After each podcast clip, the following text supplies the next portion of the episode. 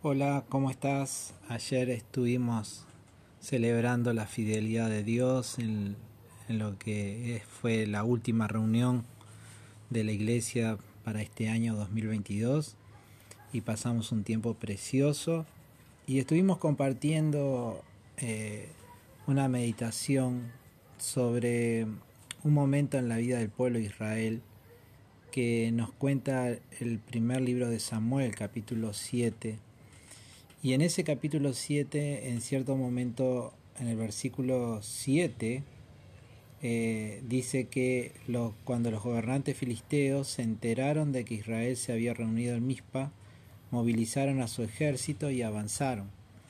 El miedo invadió a los israelitas cuando supieron que los filisteos se acercaban. No dejes de rogarle al Señor nuestro Dios que nos salve los filisteos, le suplicaron a Samuel. Entonces Samuel tomó un cordero y lo ofreció al Señor como ofrenda quemada entera. Rogó al Señor que ayudara a Israel y el Señor le contestó. Entonces, justo en el momento en que Samuel sacrificaba la ofrenda, llegaron los filisteos para atacar a Israel, pero ese día el Señor habló con una poderosa voz de trueno desde el cielo y causó tal confusión entre los filisteos que los israelitas los derrotaron. Los hombres de Israel los persiguieron desde Mizpa hasta un lugar abajo de Betcar, matándolos a lo largo del camino, y luego Samuel tomó una piedra grande y la colocó entre las ciudades de Mizpa y Gesana, y la llamó Ebenezer, que significa la piedra de ayuda, porque dijo, hasta aquí el Señor nos ha ayudado.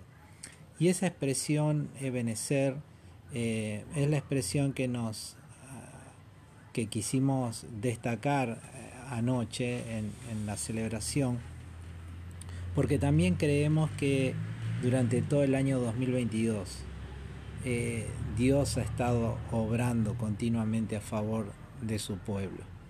Y llegamos al final de este año como Samuel diciendo, hasta aquí el Señor nos ha ayudado.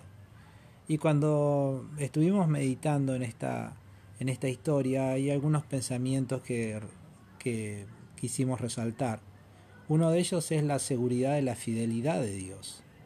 El pueblo de Israel eh, puso su confianza en Dios y, Dios no los dejó avergonzados. Dios respondió a esa fe y actuó a favor de ellos. Eso es lo que hemos visto como iglesia, individualmente cada uno de nosotros, a lo largo de todo este año que está terminando. Y eso nos genera eh, un ánimo especial para el año nuevo que, va a comenzar. Eh, sabemos que Dios es fiel, nos lo ha demostrado siempre. Y esa fidelidad de Dios la celebramos, pero también eh, nos alienta la esperanza, nos alienta el ánimo, nos alienta la seguridad, la confianza, la tranquilidad, sabiendo que por más que los desafíos, vaya a saber cuáles sean, de este año que va de comenzar, sabemos que nuestro Dios es fiel. Otro de los pensamientos tiene que ver con, con, nuestra, con nuestro compromiso con la santidad. No era la primera vez que Israel escuchaba esta expresión Ebenezer. Unos capítulos más atrás, en el capítulo 4, ellos están en un campo que se llama Ebenezer, pero en ese lugar también eh, están enfrentando a los filisteos, pero en ese lugar ocurre todo lo contrario, ocurre una gran derrota del pueblo de Israel. Y eso que ellos habían llevado el arca del pacto, ese mueble símbolo de la presencia de Dios, pero Dios ya no estaba con ellos, porque eh, habían endurecido su corazón, habían dejado de obedecerle a Dios y se habían apartado de él. Por eso, en este capítulo donde eh, la expresión Ebenezer toma un cariz totalmente diferente, eh, comienza ese capítulo con Samuel llamando al pueblo de Israel al arrepentimiento en los primeros versículos de, del capítulo 7 dice, eh, versículo 3, Entonces Samuel le dijo a todo el pueblo de Israel, si en realidad desean volver al Señor, desháganse de sus dioses ajenos y de las imágenes de Astarot, tomen la determinación de obedecer solo al Señor, entonces Él los rescatará de los filisteos. Así que los israelitas se deshicieron de todas sus imágenes de Baal y de Astarot y adoraron únicamente al Señor. Después Samuel les dijo, reúnan a todo Israel en Mispa y llora el Señor por ustedes. Entonces hay un llamado al arrepentimiento. Israel eh, dio un paso de compromiso en obedecer solo al Señor. Y eso también para nosotros es importante. Sabemos que Dios es fiel y podemos descansar en esa realidad. Lo ha sido durante todo este año, lo está haciendo hoy y lo seguirá haciendo en el, por delante. Dios es fiel, es su naturaleza. Pero también es cierto de que nuestra relación con Él está muchas veces condicionada por este aspecto. Dios quiere que nosotros le obedezcamos. Dios quiere que nosotros andemos en santidad. No que seamos perfectos, sino que seamos honestos, transparentes, consecuentes con la fe que decimos de tener. Si fallamos y lo hacemos, sabemos que tenemos en, el arrepentimiento esa posibilidad de reconciliarnos, de restaurar nuestra relación y de seguir avanzando. Entonces, la segunda idea que, en la que estuvimos eh, meditando ayer, no solamente en la fidelidad de Dios, lo que nos augura eh, cosas buenas para el año que viene, sino que también es importante nuestra santidad, nuestro compromiso con la santidad. Hay muchas veces que las cosas suceden en nuestra vida no porque Dios haya dejado de ser fiel, sino porque no andamos en santidad. Y la tercera idea que estuvimos compartiendo ayer tiene que ver con esa estrategia poderosa que usó el pueblo de Israel.